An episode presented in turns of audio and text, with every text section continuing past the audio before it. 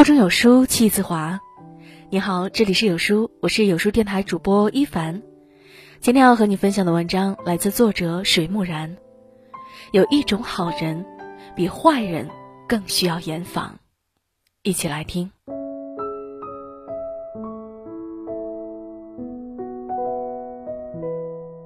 我们平时呢，经常会听到一些感人的好人好事，譬如有的人自己的孩子都不养。却去领养别人的孩子，有的人自己父母还安顿不好，却捐了很多钱去做慈善，甚至去照顾孤寡老人。我们也似乎总会心安理得的认为，在这个世界上，就是有的人会无条件的对你好。于是我们总是期待，能遇到一个无条件对自己好的人。比如很多女孩就认为。谈恋爱就是要找一个一心一意并且毫无保留对自己好的男人。他们认为女人就是要永远被给予。的确，有些故事听上去很感人，有些行为看上去很浪漫，但可惜，这些事往往都是在理想世界中的。现实世界发生的事，往往给我们浇一头冷水。一个不懂得对自己好的人。一定不懂得怎么对别人好。如果一个人连自己都不爱，反而口口声声的去爱别人，一定有他自己的打算。常言道：“事出反常，必有妖。”我们来看一段关于齐桓公的故事。这个故事也许很多人听过，但是他的教训值得我们反复警醒自己。齐桓公有三个宠臣。分别是公子开方、树雕和易牙。这三个人的行为非常有意思。先看开方，他是个公子，但他并不是齐桓公的亲儿子，而是魏国的公子。这位外国的大公子放弃自己的荣华富贵，像佣人一样来服侍齐桓公。他对齐桓公多么孝顺呢？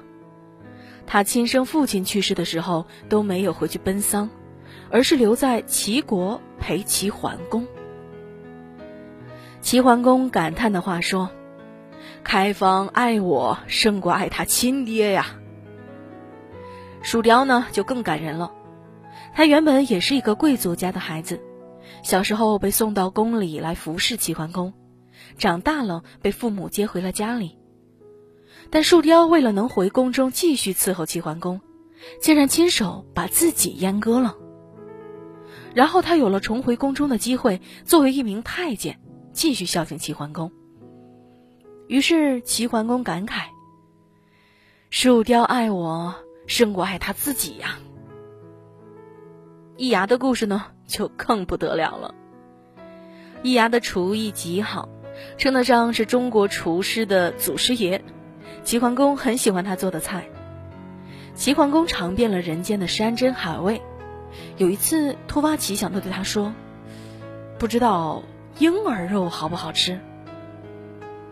说者无意，听者有心。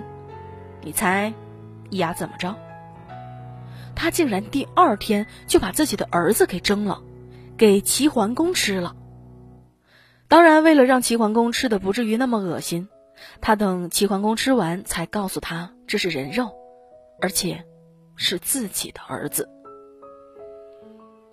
管仲这个人，大家应该都知道吧？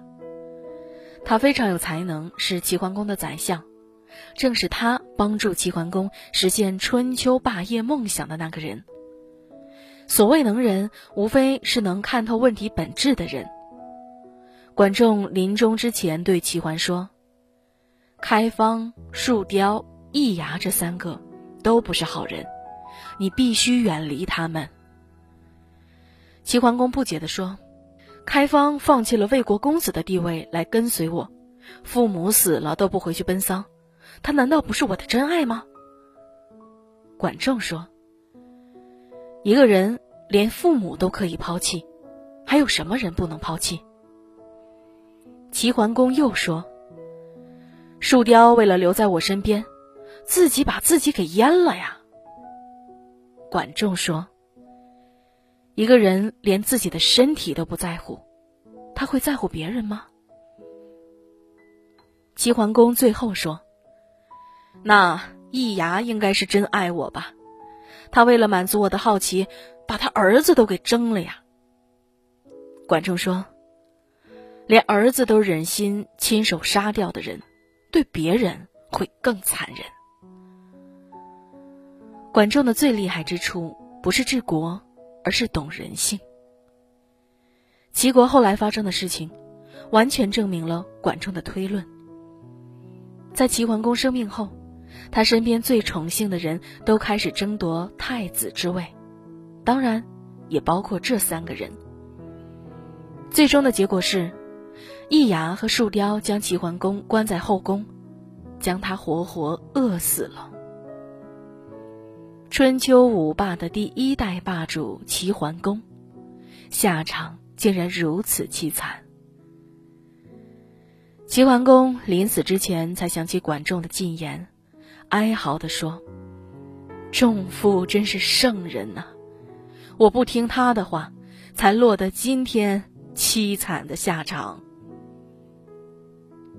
更悲惨的是，齐桓公去世之后的第六十七天，才有人为他收尸。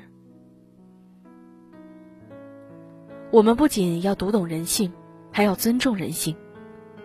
自私是人的基本属性，是刻在我们基因里的。一个人可以对你好，但前提是他懂得对自己好。在不伤害自己利益的基础上，在共赢的基础上，通过帮助你来成全他自己，这才是对你好的真正逻辑。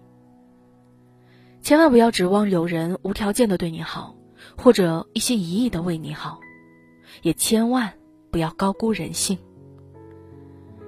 人和人直接最健康、最长久的关系，就是互相成全，而不是牺牲一方。成全另一方。如果一个人一直无条件对你好，要么是打着对你好的名义，觊觎你所拥有的某种东西，否则就是内心扭曲了。无论是在爱情还是在友情里，我们都必须明白这个道理。尤其是女孩子，一定要学会自强和独立，要有自爱的能力。世上没有无缘无故的爱，也没有无缘无故的恨。一切今日果，都有当时因。